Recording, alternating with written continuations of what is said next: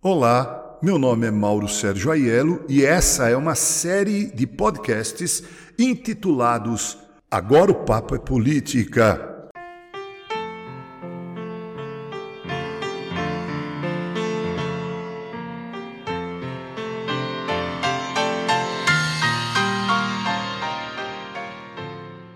Hoje queremos falar sobre a decisão do Superior Tribunal Federal determinando o fechamento, ou melhor, para falar mais de forma clara, o impedimento das igrejas se abrirem para a realização de cultos presenciais comunitários.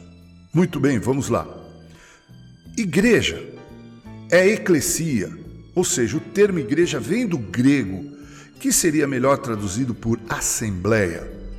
Esse é um termo grego que era usado para chamar os cidadãos a que saíssem de suas casas e se reunissem comunitária, fisicamente, presencialmente no mesmo lugar para tratarem de várias questões que dizia respeito a essa comunidade.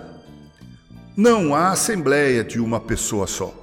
Pensando dentro dos limites do cristianismo, não há assembleia e nem ajuntamento de um só. Não há igreja de um só. Isso é inconcebível.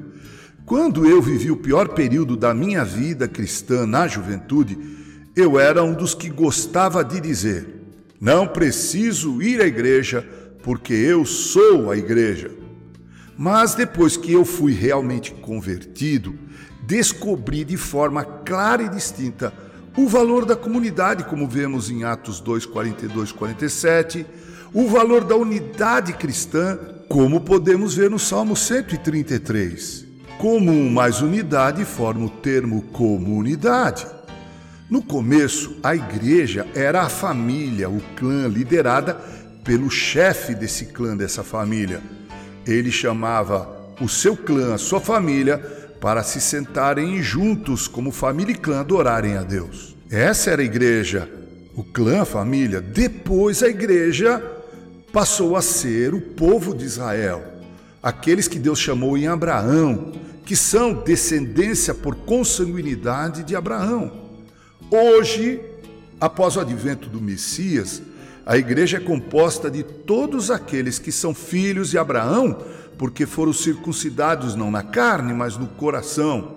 Isso é tanto faz serem israelitas convertidos como gentios convertidos, segundo Efésios 2, de 11 a 22, todos constituem um só povo, os verdadeiros filhos de Deus, aqueles que foram feitos filhos de Deus em Cristo Jesus.